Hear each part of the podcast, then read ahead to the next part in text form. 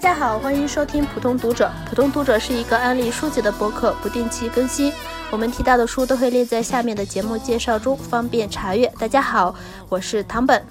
大家好，我是 H。大家好，我是曼兰。呃，这期我们首先跟大家要说一声新年好，跟大家拜年，大家新年好，新年快乐。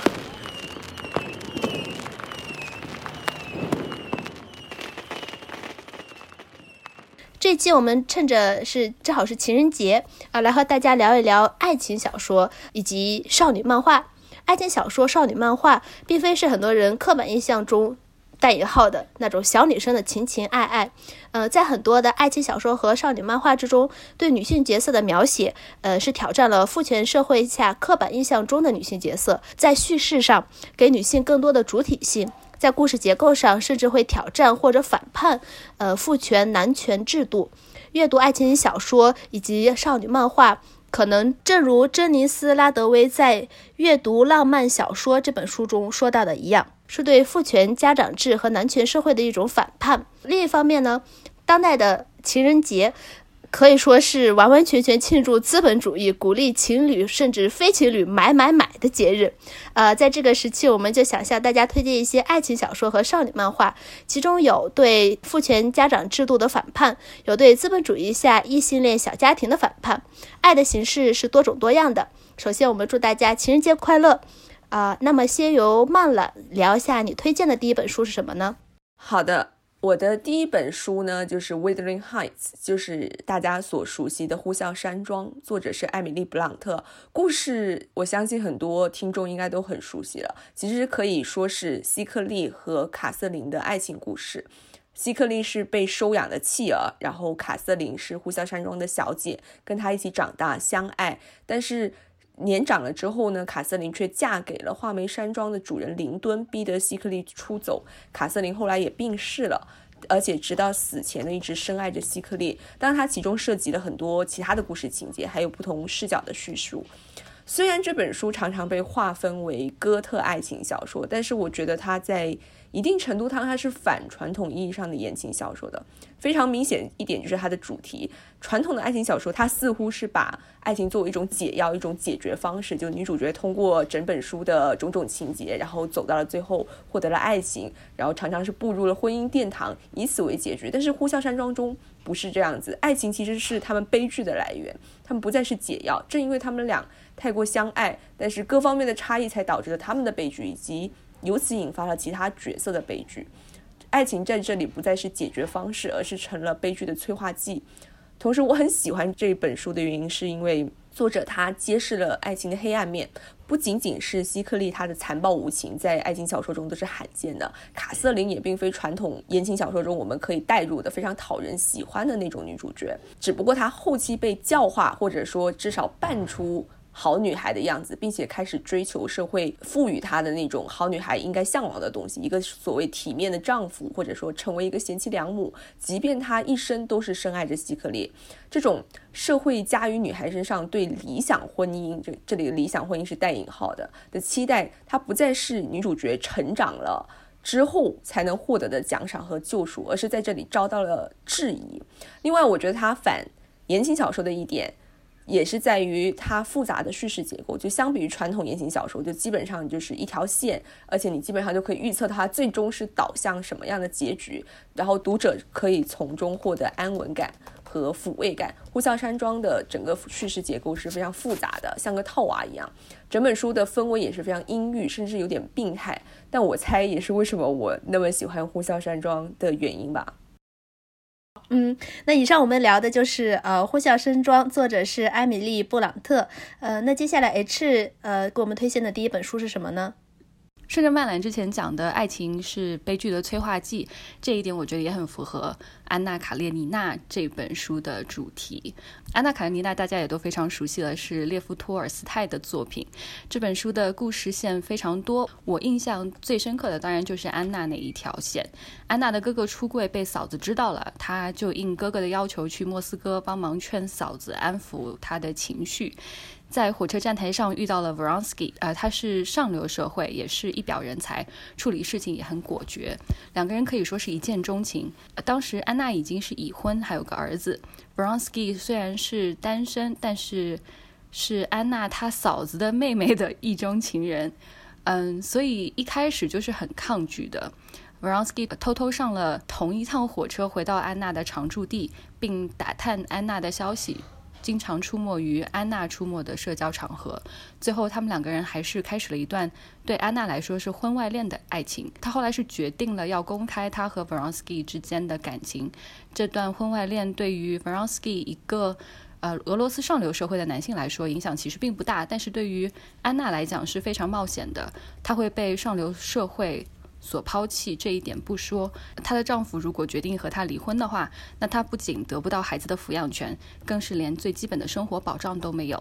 但从安娜的自述里面，她讲到说她在自己的婚姻里面非常的不幸福，而且惧怕自己的丈夫。当她遇到了自己真正的喜欢的人之后，可以说是激发了她自我意识的觉醒，倾尽了所有，燃烧自己，不惜与世界为敌，去追求自己想要的爱情。虽然是世界名著，但我还是想考虑到对这个故事不熟悉，或者是想去阅读此书的听众，所以后面的故事发展我就不剧透了。我在这里已经把故事简单化了。其实小说里面不仅有安娜的这条线，还有安娜身边的人的爱情线索，还有她嫂子的婚姻，以及她对安娜的行为的钦佩。小说里面有很多的人物，很多的视角，有很多丰富细微的层次。大家不要被小说的厚度所吓到了，其实充满了抓马，非常好读，非常非常推荐这部小说。啊，这本书我读的是英文的译本，如果说有听众也想读英文版的话，我会推荐嗯最近翻译的一个一对夫妻翻译的译本，它语言非常当代，行文非常流畅，比较容易读。我也是之前读过那个安娜卡列尼娜，然后我读的。中译本是草英翻译的，我印象中也是列夫托尔斯泰的作品都是会有很多很多人，然后嗯角色也很多，但是安娜卡列尼娜的故事线本身是非常好看的，而且她写的非常美，所以还是很很推荐听众读一下的。以上我们聊的是托尔斯泰的《安娜卡列尼娜》。呃，那接下来是我的第一本要推荐的。呃，我我要推荐的这本书名叫做《The Mad Egg》，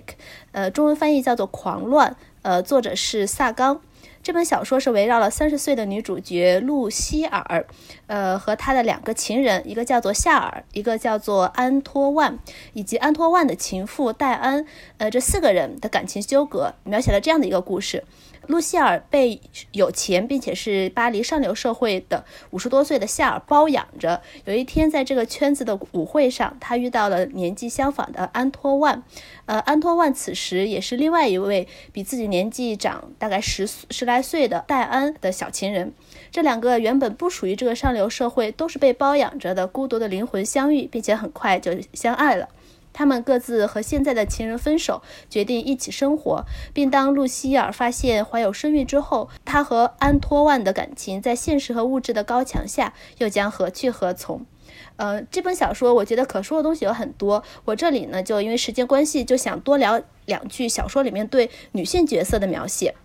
首先要说一下这个女主角露西尔，呃，小说里反复提到的是她是一个不负责任、没有野心、不想对任何人以及任何物持有所有权的人，这就使得她像小鸟一样自由，似乎是没有世俗的污染，像少女一样俏皮。但是露西尔这样的自由、可爱和纯真，是建立在她只活在当下、不负责任、不顾及别人、不去真正生活、逃避生活的枷锁，呃，这个上面的。这就意味着露西尔的生活必须建立在一定的外在的物质基础上，呃，所以她一开始会被夏尔包养，也会接受夏尔的包养。这些物质不可能是通过她自己的辛勤劳动，就带引号的辛勤劳动来获得的，而辛勤劳动是和她呃无缘的，所以她才能如此自由、快乐，并且去享乐。但是，呃，露西尔这个角色不单单是这样一个不负责任、热爱自由的女性，她对自由的追求源于她追求真正的独立。这样说可能会比较奇怪，因为，呃，一个被包养。接受被包养，不去工作，不去自食其力，不去接触社会的一个女性，何来的独立，何来的自由？但是如果我们想想一下，在二十世纪二十年代，沃尔夫他说，一个独立女性首先要有一间自己的房间。那么到了六十年代，萨冈笔下的这个独立女性呢，她就要抛弃任何一切的所有物，一切加在自己身上的外物。小说中，露西尔她不接受一切外在的、男性的、社会的、工作的对于自己的压迫和强迫，对于自己的物化和异化，即便这些是出于爱情或者是以爱情的名义，她都不会妥协。比如说，当她和安托万同居之后，迫于生活的压力，她必须要去出去工作，但她工作几天后辞职了，呃，因为她觉得她这个工作。呃，是在扮演一个不符合他自己的角色，并且是非常无聊的要命。后面也也会写到，呃，当他怀有安托万的孩子了之后，他面临着变成一位母亲，但他依然决定要堕胎，因为他不想让自己的生活被孩子所累，他不想要变成一个母亲的角色，去扮演这个母亲的角色，而且他也拒绝和安托万结婚。呃，即便他非常非常爱安托万，因为他觉得他们俩的爱情是。当下的爱情就是当下的快乐，因此才有意义的。所以，露西尔要的是不在生活中扮演任何角色。书里面有写到说，呃，她不是一个情妇，不是一个知识分子，不是一个母亲，她什么都不是。呃，所以露西尔这种对生活的拒绝、不参与的态度，可能说是最最最消极的一种反抗。啊，另外一个比较重要的女性角色是包养安托万的戴安。虽然戴安和露西尔算是情敌，因为他们俩都喜欢呃安托万，但是小说中嗯没有出现任何的两个女性角色嫉妒或者是勾心斗角的画面，反而有一幕我印象深刻的是，呃当呃戴安带领露西尔参观自己的房间的时候，两个人甚至产生了一种友谊的可能性，但是阻挡这个友谊的发展不是对安托万的爱，而是阶级。而小说里嫉妒心和占有欲非常强的，反而是个男性角色安托万，你会觉得他非常的不成熟，以及非常不惹人爱，所以他可能会比较迷很迷人的一个角色。呃，最后我想说的是，呃，萨冈的文笔是非常的好的，而且他非常有灵气以及有才气，他非常会捕捉男女之间陷入爱情的那种状态，写出那种细腻的心理活动。呃，读这本爱情小说可能会让我们反思之前网上争论不休的关于家庭妇女与女权的关系，什么是独立女性，什么是女性的自由。啊，所以非常的推荐。我读的是英文翻译，我非常喜欢英文翻译。呃，中文翻译它是好像是去年的时候出了一个新的一本，听说也不错，所以大家可以尝试着读一下。啊，我读的就是中文翻译，就是新出的那个中文翻译。呃，我非常同意那个 唐本刚所说的一切，就是我也非常喜欢女主角这个露西尔这样子的角色，这种不被任何束缚。而且我尤其喜欢的一点就是唐本刚也有提到，他拒绝去承担。母亲这么一个社会上对女性的这么一个期待的这么一个角色，我非常喜欢这一点。而且萨冈的语言和他对心理的描写细腻，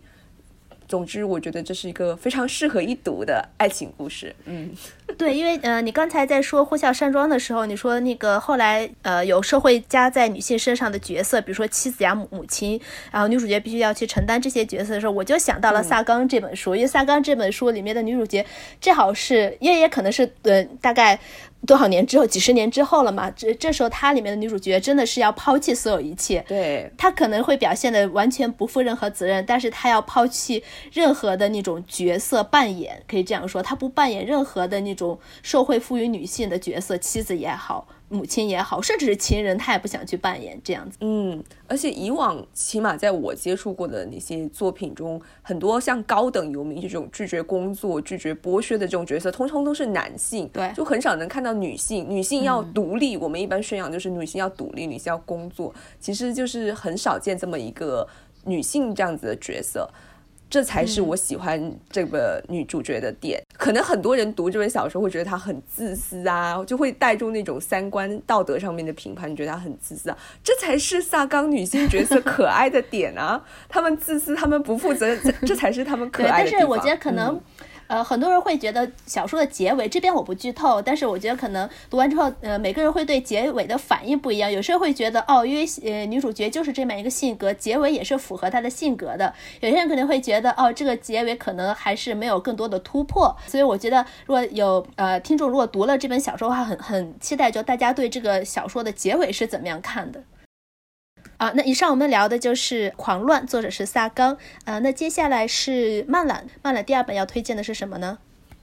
呃，我第二本要推荐的是叫《蜘蛛女之吻》，作者是阿根廷的作家曼努埃尔普伊格。呃，这本书在之前很长一段时间都绝版了，但是最近由上海人民出版社再版了。它其实是一个类似于《一千零一夜》的故事。主角瓦尔丁，他是一个左派共产主义的革命青年，然后另外一个主角则是毫不关心政治，他就喜欢看电影的男同性恋莫莉娜。他两个人的性格差异很大，但是却被关在同一间囚室里面。而在相处中，莫莉娜开始给瓦尔丁讲他喜欢看的电影，然后由此就引发了种种的争吵啊、交流啊，最后两个人就相爱了。整个故事基本上是由对话组成的，里面描述的六部电影在现实生活中也是存在的，而且这些电影跟他们两个人的处境和情感发展也是有种种联系和影射。比如第一个故事《金钱豹女人》，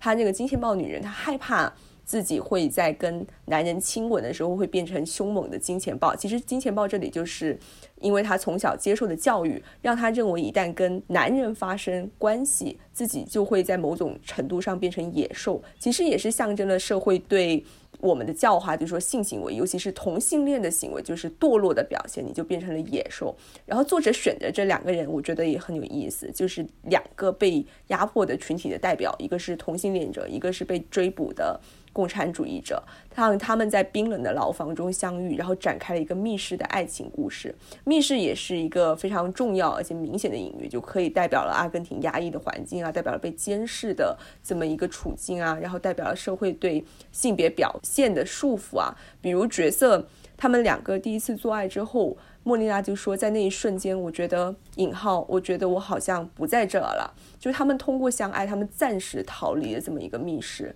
整本小说它讨论的不仅仅是爱情，还讨论了在压抑的大环境下中如何去爱，在如何在宏大叙事的束缚中如何实现人类非常本性的那种欲望，还讨论了性别啊、传统性别的分工和性别气质。我也非常推荐改编的电影和音乐剧，也非常经典，很也很推荐这本书。嗯，听完好想读。对我也是，听起来很听起来很有趣。对，而且尤其你说到，嗯，就类比《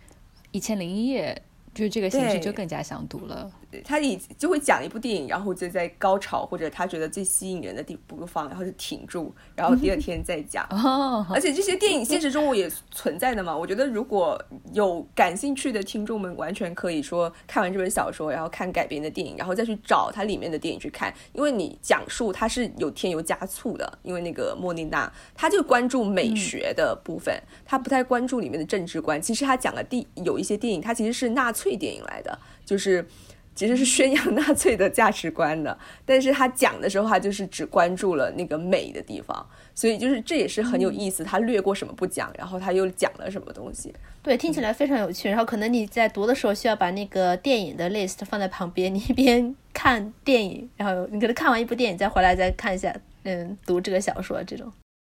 以上我们聊的就是呃《蜘蛛女之吻》，作者是曼努埃尔普伊格啊。那接下来 H 给我们推荐的第二本书是什么呢？曼兰讲到的这个男性之间的爱情，我这边有一本当代的呃小说啊，这本书叫做《Red, White and Royal Blue》，作者是 Casey McQuiston。啊，在这个世界里面，美国有一个女总统，总统有个儿子叫 Alex。英国呢，还是有一个皇室，呃，有一个王子叫做 Henry。这两个人不太喜欢对方，有很长一段时间了。有一次总总统去英国访问，两个人又起了冲突，然后这次被抓了个现行，还有照片为证，而且照片又被泄露给了媒体。就说不知道会不会影响到两国的关系啊？然后于是总统呢就安排了一场挽救场面的外交活动，他把 Alex 拆去英国，和王子假装是好朋友，一起外出，呃，媒体尽情拍照。然后回到自己的房间之后呢，偶尔只是用短信交流。结果在交谈。在交谈中间，逐渐的发现两个人有很多相同的爱好。Alex 更是发现 Henry 他善良的本质，对他有所改观。再后来呢，两个人就变成了好朋友。然后再再后来呢，关系就又进了一步，让两个人就在一起了。啊，但是两个人都没有公开出柜，所以说他们要考虑到一个要考虑到皇室的形象，另外一个要考虑到总统的形象。而且这个时候，Alex 的妈妈，也就是美国总统，正在开始第二轮的总统竞选。但是大家不要担心，读完了之后你心情还是会非常好的。就这个小说里面的现实是很进步的，大家最终都非常的包容，很支持他们，让他们做自己，爱他们想爱的人。如果你想在情人节的时候读一本轻松的小说，然后读一本非常甜的。掉牙的小说，我非常推荐这一本。对，呃，这本我正好是昨天还是前天的时候看到了，呃，日本出了日文版，然后日文版的封面真的就是画的非常可爱，就是那种 BL 漫画那种感觉，然后就让我觉得非常想看着封面，让我觉得非常想去读一下这本书。这样，对，然后我还看到了，嗯。这本书中文台湾已经有中译版了，然后它的封面也非常跟日本的那个封面非常接近，也很像 BL 漫画那种，就还挺吸引人。对，我觉得这个设定画 BL 漫画应该也挺适合的。反正刚刚听 H 讲述了一下，我已经我全程傻笑就没有停下来过，就感觉这是一个很幸福。我想看这个故事，我想看两个王子搞基的故事，嗯，准备安排上来。对啊，可以，我觉得可以找一下有些有声书来听一下，要听。对我在我现在在找有声书。对对对，而且有声书的话，他会给你给你安排好那个呃角色口音，有英国的口音啊，有美国的口音啊，对不对？好，对，听着就很可爱，嗯，而且你跟我说是一个甜甜的结局会很好的故事，我就我我我是的，你放心，放心，对，就很放心。它当中它当中可能会。就出现很多差错呀，有很多辗转，很多情节，嗯，让你觉得啊，完蛋了这一下。但是其实这就是爱情小说或者说浪漫小说最比较让人舒心的一件事情，就是你知道，不管他们中间呃有多少有多少屏障，他最终都会克服这些屏障，然后有一个很好的结局。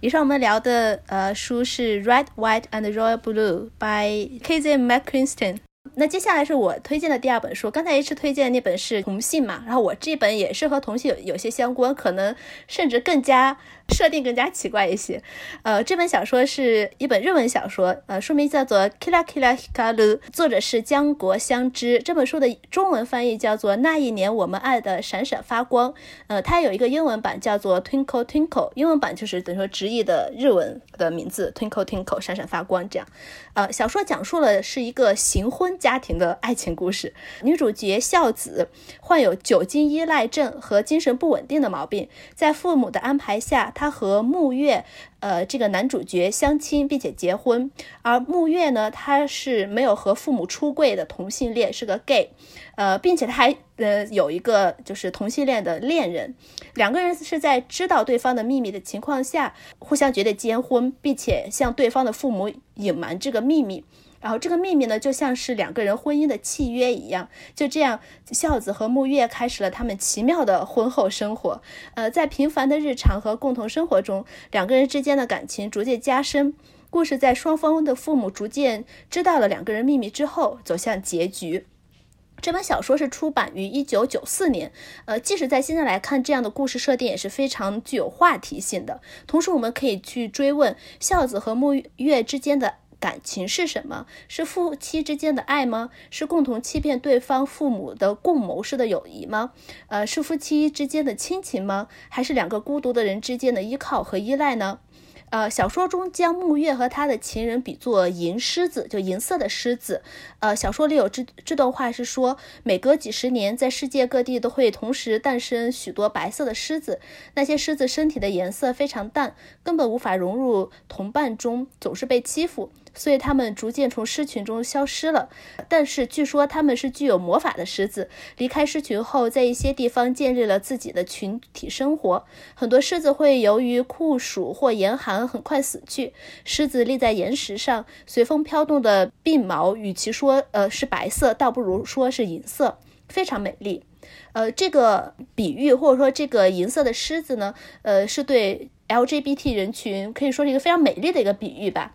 另一方面，女主对木月的爱和依恋延伸到木月的男朋友那边，她甚至在小说的后半部分提出说，他们三个人啊一起共同呃去生活，去走去进行呃婚姻生活。这样，小说中的比喻以及这种设故事设定，让这个纯爱小说超出了异性恋的边界，但又不是在写同性。爱的故事，小说中通过对 LGBT 人群的关注，延伸到对爱的探究，究竟什么是爱，再到对家庭模式的反思。比如说，一个侄女和一对同男同性恋三个人组成的家庭，呃，一起共同生活，是否有这样的可能性？呃，对于这种可能性的探究，对于这种家庭边界的探究，可以说是对父权资本主义下异性恋组成的家庭小单元的一种颠覆啊！我不知道这本书的中文版和英文版的翻译怎么样，但是我读日文版的时候，非常能感受到江国香织语言的魅力，它非常能营造气氛，比例也很强，并且呃也很细腻。呃，同时他另外一本很有名的呃书叫做《东京塔》，或者也有翻译叫做《寂寞东京塔》，呃，也写得非常好。如果想去读一些出轨的爱情故事的话，又是三观带引号的三观不正的爱情故事的话，也非常推荐这本《寂寞东京塔》。嗯，这两本我都读过，我读的都是中文版，我都非常喜欢，尤其是像这本。那一年，我们爱的闪闪发亮这一本，就是里面那种，我读的时候真的是被里面那种新式的家庭感动到了。就三个角色我都非常喜欢，墨月、阿甘和孝子，而且最后还是 happy ending，真是太难得了。而且我最印象最深刻的是，我很想看阿甘跟木月的恋爱番外。这么一个故事，因为里面有写到阿甘在跟木月恋爱之前，每天晚上就爬进木月的窗户开始画画，那一段真的觉得好美啊，又好令人心痛啊，就好想看他们的恋爱番外故事。然后东京塔我也是很喜欢，他好像嗯江国香织就我读过的，好像写的都是这些不太正统的恋爱故事，但是又氛围情绪把握的又很好，所以也是很推荐。嗯，我想到最近看的那个电影，呃，《穷途鼠的奶酪梦》，呃，可能现在完全完全不一样，但是我是想到了这这个电影，就是安伟顺带来那个安利一下这种同性向的这种电影的话，我觉得这个《穷途鼠的奶酪梦》也是可以一看的。它可能呃说是呃叫什么，说是同性恋，可能呃是一个噱头吧。我觉得它更多是在探究，也是探究爱到底是什么，就是两个人之间的爱，爱对人的改变。我觉得它更多探究的是那一方面，这样。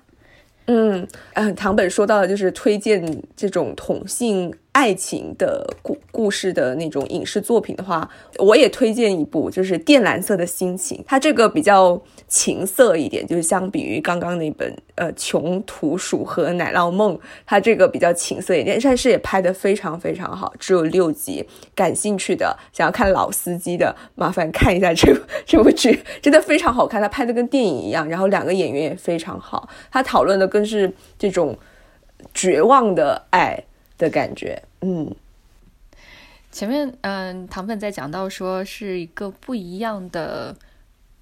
不是呃一男一女的传统的家庭的结构的时候，就想到你之前推荐过的一本，嗯，穆敏全的《昨日的咖喱，明日的面包》，他他就他虽然说不是就是。情爱的那一种爱情，但是它也是一种爱，就是对亲人，或者说甚至他们都不能算是两个人都不能算是亲人，但是他们就是在同一个屋檐下组成了一个奇怪的小家庭，然后一起生活，然后相互爱着对方的，嗯，就也是非非常规的家庭结构。对，那那一个就是日剧加小说写的是，比如说女主角的和她公公。一起生活，等于说是都是陌生人这样子。后来又加上了女主角新的男朋友，然后他们他们三个人就真的三个人是陌生人，然后一起组织组成一种家庭，然后一起共同生活这样子。我觉得日本好像还蛮多，可能是因为他们老年社会还是怎么样，就是蛮多这种。呃，题材的我自己是蛮感兴趣的，就是你怎么样可以去拓宽这个家庭的边界？什么是家庭？是不是就一夫一妻，然后几个孩子，一个或两个孩子才叫才叫做家庭？陌生人是否可以组成家庭？你和你的宠物是否可以组成家庭？就对家庭的这个定义的话，我觉得还是蛮有意思的。好，以上我们呃聊的是江国香织的《Kila Kila Hikaru》，那年我们爱的闪闪发亮。呃，那么下接下来第三本，呃，还是慢了。你推荐的是什么吗？呃，我的第三本是叫《Finger Smith》。刚刚我们提到了好几本，就是 LGBT 的作品，都是关注于男性角色。然后《Finger Smith》这本就是 Lesbian，是女同性恋，作者是 Sarah Waters，中文翻译版译为《纸匠》。它也有影视化的作品，就包括 BBC 的电视剧《纸匠情挑》和我非常喜欢的演员金敏喜出演的《小姐》。嗯，《Finger Smith》它是一本哥特爱情小说，依然是哥特爱情小说。小说聚焦于两位女性之上，一位是贵族小姐莫德，她有很多钱，但是却。由监护人他舅舅监管，然后整天就是宅在深宅里面抄写他舅舅的藏书。而另一位是出生于贼窝的苏。故事的开篇就是绅士这个角色，绅士是他的绰号，相中了苏去协助他的欺骗计划，想要让苏扮成女仆，然后去服侍莫德，并且就是呃引诱莫德。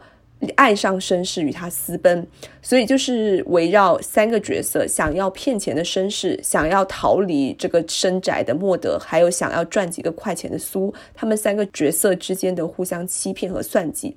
我很喜欢这个小说，首先是它表现了爱情的很多面。我发现我选的爱情小说都不是很 happy ending，很快乐的那种。这个小说其实也是，它就写了很多爱情的阴暗、欺骗，以及常常被避之不谈的女性情欲，尤其是女性同性之间的那种情愫和欲望。而且这本小说。有趣的一点是，它不是由爱情引发情欲，两个女主角不是说一见钟情，然后就火花四射，它其实是由身体上非常本能的接触，由此引发出的欲望，再发展出的爱情，这就跟很多传统的爱情小说区别开来，包括它。标题中的指头，就手指这个意象，也是在小说中重复的出现。就标题的指向 Finger Smith，它不仅仅指的是苏他小偷的这个身份，也指向了女同性恋做爱的方式。而在莫的这一边呢，他因为长期佩戴的手套不可以摘下来，它就代表了社会对女性，尤其是女性欲望的压抑。而最后莫德立身于社会的方式，也是借由手指，嗯。这也是 Sarah Waters 新维多利亚三部曲的一大特点，就是她那些女性角色都是处于一个声音也好啊，穿着也好，行动也好，都是处处受到限制的这么一个时代背景。但是这些束缚，这些男性趋势下，都蕴藏着他们可以借此挑战男权、发出声音，甚至实现自我的可能性。不管这个可能性有多么微小。我觉得这也是为什么这本书或者说维多利亚三部曲都非常性感的原因，就是正因为加于女性身上的一些束缚如此之繁复，所以在这些束缚下，暗潮涌动的欲望才显得愈发性感，而且挣脱这些束缚才显得愈发动人。嗯，我同意。你说的那一段就是他们女性一定要戴着，就其中一个女女性角色一定要戴着手套，不能不能摘下来。对然后我就想到了，嗯。Edith Wharton 那一部《The Age of Innocence》，我已经不太记得小说是怎么样，但是我记得那个时候看同名的电影的时候，里面有一段是，呃，两个角色，呃，经过很长一段时间再重逢，然后他们在马车里面，然后呃，Daniel Day Lewis 的那个角色就把 Michelle Pfeiffer 那个角色，就是在在马车里面只有他们两个人的时候，终于单独在一起了，再次见面，单独在一起了，然后他就慢慢把他的手套。只是掀开了手腕那一点点，然后只亲吻他，就露出来的这一点点肉体皮肤，然后就是非常就是很限制、很克制、很压抑的一个呃动作，非常非常受到克制的一个动作，但是充满了情欲，就是屏幕上充满了情欲那种感觉，就是反而有的时候越越是压抑，越是嗯，就你像像你所说那种暗潮涌动的感觉越是强烈。呃，Sarah Waters，她的书我是一直都很想读。她不是这个应该写了好几本吧？应该是我记得，她封面都很相同嘛。对的。然后刚才 H 说的那个后，我就想到之前有应该是去年的一个电影，《个燃烧女子的画像》。对，因为你说的那种压抑的那种感感觉，但是你又要去表达自己的那种情欲，但是又很压抑的话，呃，我就想到了这个电，这个电影是通过那种嗯嗯嗯呃。甚至都很少有肢体接触，而是那种眼神的交流，起码是在电影中是那种眼神的交流。虽然他可能写的是一个封闭的女性的那种，呃，一个小小的乌托邦这样子，但是它是呃架构在那种我记得应该十八世纪就非常对女性呃压迫和压抑呃非常大的一个这个社会环境下，对，可能是一种小小的可能性这样子。对我我就想到了这个，嗯，对。是我印象至今还很深的，就是他们两个人一起去呃海边沙滩上面，然后嗯被聘的那位画师就一直偷偷的观察就被画的那个那个小姐嘛，然后他就就是看两眼，然后就偷偷的在礁石后面把她的手的样子画下来，或者把她侧脸的样子画下来。我觉得那一段就非常，对啊，就是好性感哦。然后他们后来角色反转了，对不对？被画的人变成了嗯去画画的人，然后他们两个人相互观察，也是就只是通过眼神交流，就眼神、肢体、表情的交流，就电光火石，但是其实什么都没有发生。嗯，这就很像是那种本来你去被画。的对象是一个凝视对象嘛，然后他从被画对象变成了画的对象，而画的那个人变成了被画的那种人，这种这种凝视的转变的话，其实也是对这种好像男男性凝视的这种一种解构嘛，因为你你本来你是被画的人变成了画的人，然后你画的人又变成被画的人。然后就等于说是平等了。一开始你是不平等的，你是被画的那个。但是你在这种小的乌托邦里面，这种女性的这种呃平等的乌托邦里面的话，这种凝视、这种权力的结构是可以被解解构的。然后你可以变成平等的，我可以画你，你可以画我，我可以凝视你，你可以凝视我，这这种的。嗯，以上我们聊的是《Finger Smith》by Sarah Waters。下来是 H 的第三本要推荐的是什么呢？我推荐的这一本，我要把大家从十八世纪拉回来，拉到现在，呃，非常有趣的一本书，叫做《Want to Watch》。然后这个作家的名字叫做叫做 Kate Stayman London。啊，在现实生活当中，现实生活当中，美国有一个真人秀节目叫做《The Bachelorette》，我在豆瓣上看翻译好像叫做。啊，钻石单身汉，他的节目的大概就是说，每一季有一个女主角，然后有多位男士共同追求这一位女士的欢心，啊，女主角最终会选择一位男士牵手，然后他们会订婚。然后这本书里面呢，就是一个类似的节目，叫做 Main Squeeze。呃，书里面的主角叫做 B。他是一个小有名气的时尚博主，然后经常发博客评论和吐槽这个节目，就 Main Squeeze 这个节目。有一天他喝了点酒，然后就发了一篇博客评论主流媒体、流行文化和娱乐圈里面对女孩子必须要瘦才能够算得上美这样的一个标准。啊，他就吐槽这个节目里面的女主角的体型特别单一。让微胖或者以上的女孩都非常自卑，好像你不瘦就不配拥有爱情。她发完博客之后就去睡觉了，然后第二天醒过来，这篇文章引起了轰动。最后这个节目的呃制片人就给她打电话说，请她做下一季的女主角。经过很多的心理挣扎，她就答应成为女主角。嗯。要为大号女孩们争口气，不管你是什么体型，都能够找到爱情，同时还能给自己的事业有所加持。然后录节目的过程当中，肯定也有很多起起伏伏，有必对自己产生的不自信、自我怀疑，收到男嘉宾的人身攻击、被利用等等，抓马非常多。然后身材这个问题呢，也一直处于这本书的主要的话题之中，让我们也同时反思了一下虚荣心和爱情之间的关系。书很轻松，但娱乐性非常非常的强。如果是你处在倦怠期的话，读读这种比较轻松的小说应该是比较合适的。嗯，这本书好像我骂过，骂过很久了，就是我好像都已经放在 Kindle 里面很久了，但是我就一直还没开始读。感觉听一下有声书应该是蛮有意思的。嗯，对，我觉得这本书听有声书就可以了，自己去读的话不一定吧。就我觉得自己读的话应该也不是很吃力，因为它里面有多种，嗯。呃，呃多种媒介的文字，就比如说有一个嗯博客的报道，或者说是呃新闻的头条，或者说是嗯其他的一些媒介，就是它有有一些穿插一些碎片化的趋势，就是让你一个章节一个章节过得就非常快。然后另外它就是一个真人秀的节目，所以说嗯就文学性是肯定不强的，但是它就是里面有一些因为女主角她的身材的关系，就是我们在。嗯，传统的爱情小说里面，可一个要么可能是身材，就一般来讲，我们就默认，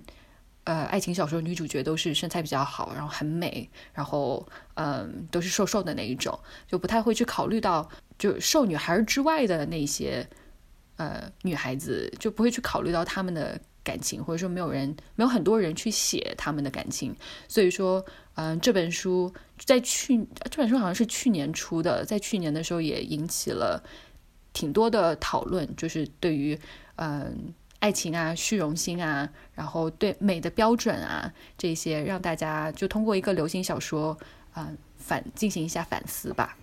嗯。我觉得通过这种流行小说来引起讨论，真的挺好的。因为像以前接触过的，就是说你刚刚说描写那种胖所谓的胖女孩，就或者体型不符合标准的那种女孩，都会把她们套进一个爱情故事的方法是通过把她们改造嘛，就是丑女大改造，对吧？就是改造成符合那个标准了，然后他们才会拥有爱情，就是这样子的一种套路。我觉得这本书其实蛮值得大家讨论一下或者阅读一下的。嗯。嗯，对，还还有一种可能性就是把它喜剧化啊，就是一一个胖女孩，然后你找一个可能一个帅哥，然后一个写一个爱情故事，但是把它喜剧化了，就是你不管怎么样，那个胖女孩的角色都是一种以一种笑料和那种喜剧的形式出现。虽然它里面可能会有一些比较甜蜜的爱情，她和那个男的也好或者怎么样，嗯，但是它是以一种对喜剧的呈嗯形式呈现。对，或者说就是拿这个女孩子来开涮，比如说为什么这个。会为什为什么会有高大帅的这个男孩去追求她，或者是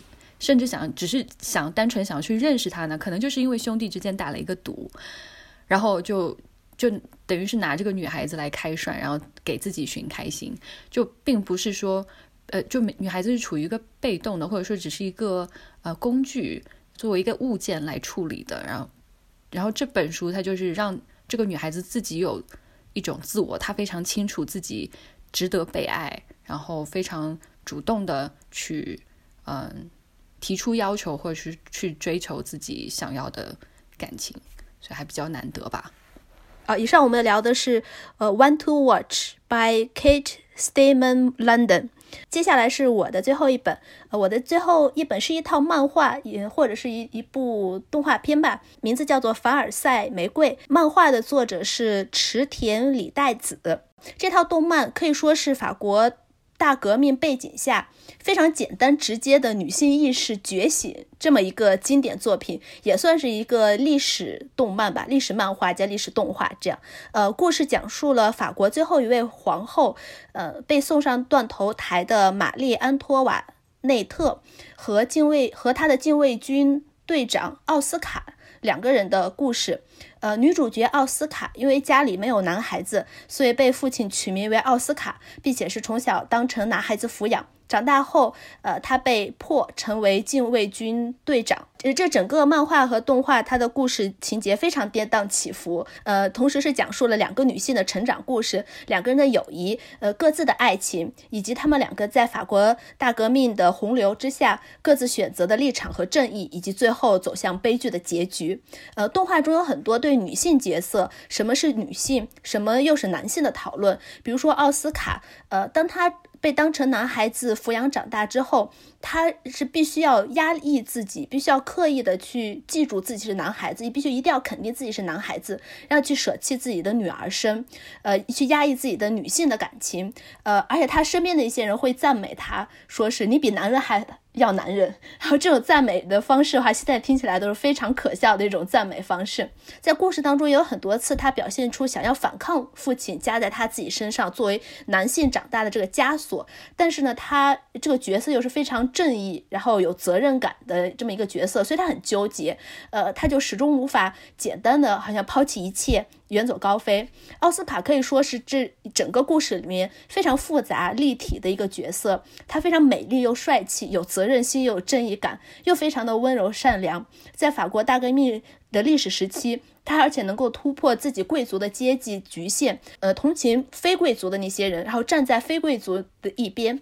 他在这个故事当中比任何的男性角色都要完美，而且令人怜爱。可以说是这个故事就是塑造了。她这么一个非常非常令人喜爱的一个女性角色，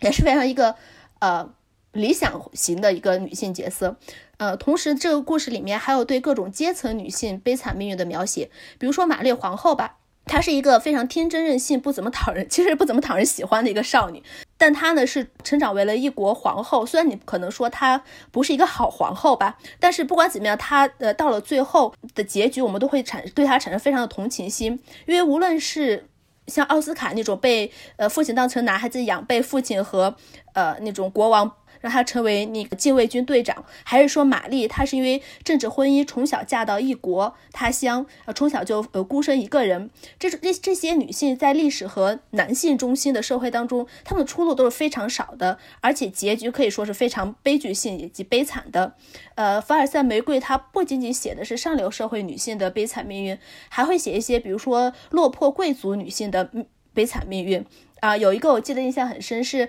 呃，他的角色是，嗯，他家里头，呃，不是很有钱，他是一个没落贵族，呃，这个女孩子少女，她就不得不，呃，听从妈妈的指示，嫁给一个有恋童癖的中年男人，然后最后这个少女呢，呃，纵身一跃，就这样结束了自己的年轻生命。这个是在漫画中和啊动画中都有非常。明显的就是暗示和明显的描描写的，啊，同时还有一些反派角色，呃，大部分的一些反反派角色，他们是出生于平民，就为了成功，为了摆脱呃贫贱的命运。而去走向一种不归路，可以说，可以说他们的反派是因为社会当时的很一种社会的原因和限制所造成的。同时，更有趣的是，这个动漫呢还有对政治的关照。整个故事基本上是围绕法国贵族展开的，但是故事中无时不刻都会有出现贫苦的呃平民，然后以及是对底层人民的同情，以及是对呃法国大革命群众的同情。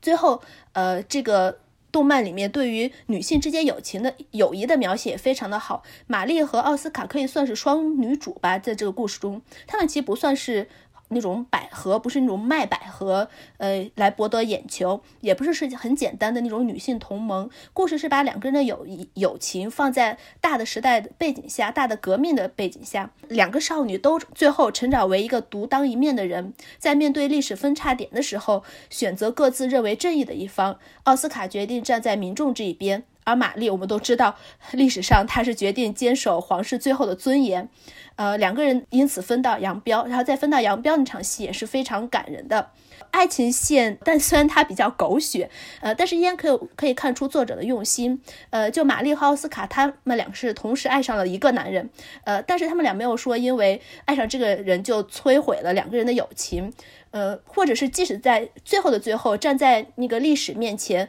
为了所谓的大义和使命，这种词其也非常的男性化的这种高高大词这样子，呃，在站在这种大义和历史呃和使命之间，最后的分道扬镳。但是他们两个的友情也是没有断绝的，他们也没有呃最后绝交割席，而是在玛丽生命的最后，她在走走上断头台的时候，她依然最挂念的就是奥斯卡，奥斯卡到底怎么样了？啊，这种设定，嗯，是将女性的友谊和同盟丰富化、立体化，并且复杂化了。呃，这套。动画片的话，它是在 B 站上有中文字幕版的。虽然这个字幕错误比较，但是还是非常推荐的。它主题歌非常的好听且精彩。呃，漫画是大概有十卷，是一个结合娱乐性以及女性意意识觉醒的佳作，所以非常的推荐。就我呃，唐本刚刚所说的这个《凡尔赛玫瑰》，我是只看了一点点，就因为我知道后面的结局比较。嗯，悲，所以我就一直拖着不敢看。但是我我想说一下，就是我觉得早期日本的那这些少女漫画都非常好。它其实完全不是我们印象中说少女漫等于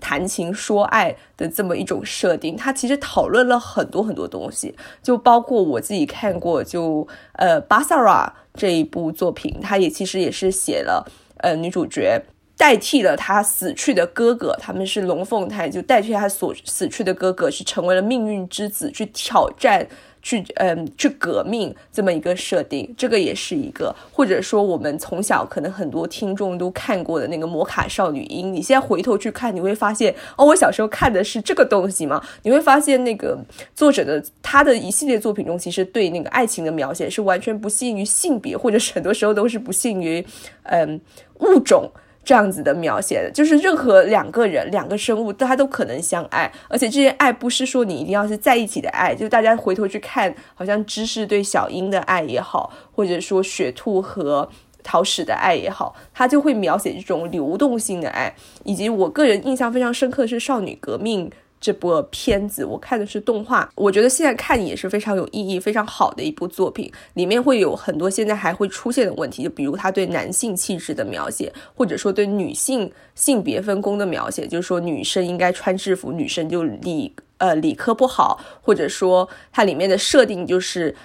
这些人会决斗，然后去争夺蔷薇新娘。但是蔷薇新娘这个是完全没有主体性的这么一个描写，起码在前期就是这样，她一直就是被争斗的东西，还有一些非常明显的牢笼的意象，而且里面会经常出现的一句话就是打破世界的蛋壳吧，就像世界发动革命之类之类，出自于德米安的那部作品的话，就是有非常多这样子的描写，我觉得是。非常值得一看的这些作品，而且主题歌也非常好听，所以很推荐大家去看这种比较可能不是那么甜甜甜的这么一种少女漫。嗯，对，对我我知道有一些就是专门研究那种少女漫的嘛，他们就说是尤其像这个呃凡尔赛玫瑰是七几年的作品。就然后现在，即使你现在看的话，他一些讨论一些东西都是还蛮先锋的，或者起码是我们现在也存在的一些问题。然后以及他对一些女性角色的呈现，对于呃，甚至对于阶级的呈现，我觉得就是你现在去看的话，尤其你长大了之后看，你不是把它当成一种呃小孩子的东西去看的话，你长大之后去看它里面那种对于阶级的呈现，然后对于那个女主角奥斯卡，就除了性别之外，她怎么样去发现哦，原来。我居住的这个世界和平民的世界是完全不同的，平民世界是多么疾苦的，那么他的纠葛是怎么样？然后他要选择去站在哪一边？我觉得这个就非常的文学性，可以这样说。就有很多一些就言情小说的话，稍微就是呃严肃一些的言情小说，它甚至也会写到这些嘛，就是在在这种大的革命局呃那种局势下话，他们一一些人的一些选择呀怎么样的这样子。然后对，所以我觉得这部呃，反正我看是动画，动画的改编的话，有些当然它它是。加了一些戏剧性在里面，为了凸显一些戏剧冲突，但整体的这种角色塑造也好，呃，它的叙事结构也好，哈，也嗯都是蛮有趣的，非常值得一看的。这样，呃，以上我们聊的是呃动漫作品《凡尔赛玫瑰》，呃，漫画的作者是池田理代子。以上我们这期聊了九本呃爱情小说，或者说是和爱情有关的小说，希望陪伴大家度过一个愉快的情人节。大家在情人节读了哪些作品呢？大家有什么喜欢的爱情小说呢？欢迎给我们留言。最后，我们发布一个征稿通知，我们想邀请你来推荐一本关于女性的书，纳入我们三八妇女节的节目当中。无论是女性作家的书，还是女性视角的书，或者是关于在某个领域当中特别出众的女性，都可以。